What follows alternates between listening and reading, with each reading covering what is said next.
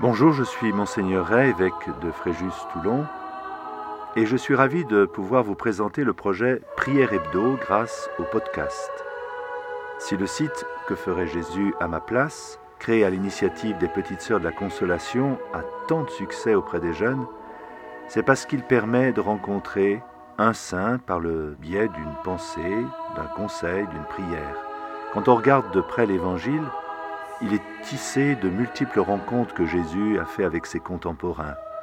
Marie-Madeleine, Zachée, Nicodème, le jeune homme riche, chacun des apôtres, tous ont été bouleversés par cette rencontre avec le Christ.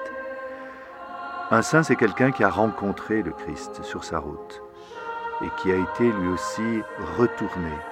Le cours de sa vie a été changé.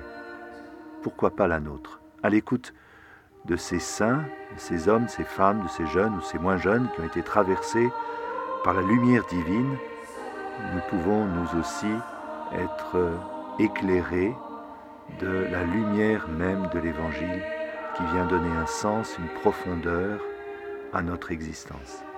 Ainsi, jeunes et moins jeunes, nous pouvons emporter de nombreuses pensées, des prières dans notre baladeur numérique les écouter par exemple sur ordinateur.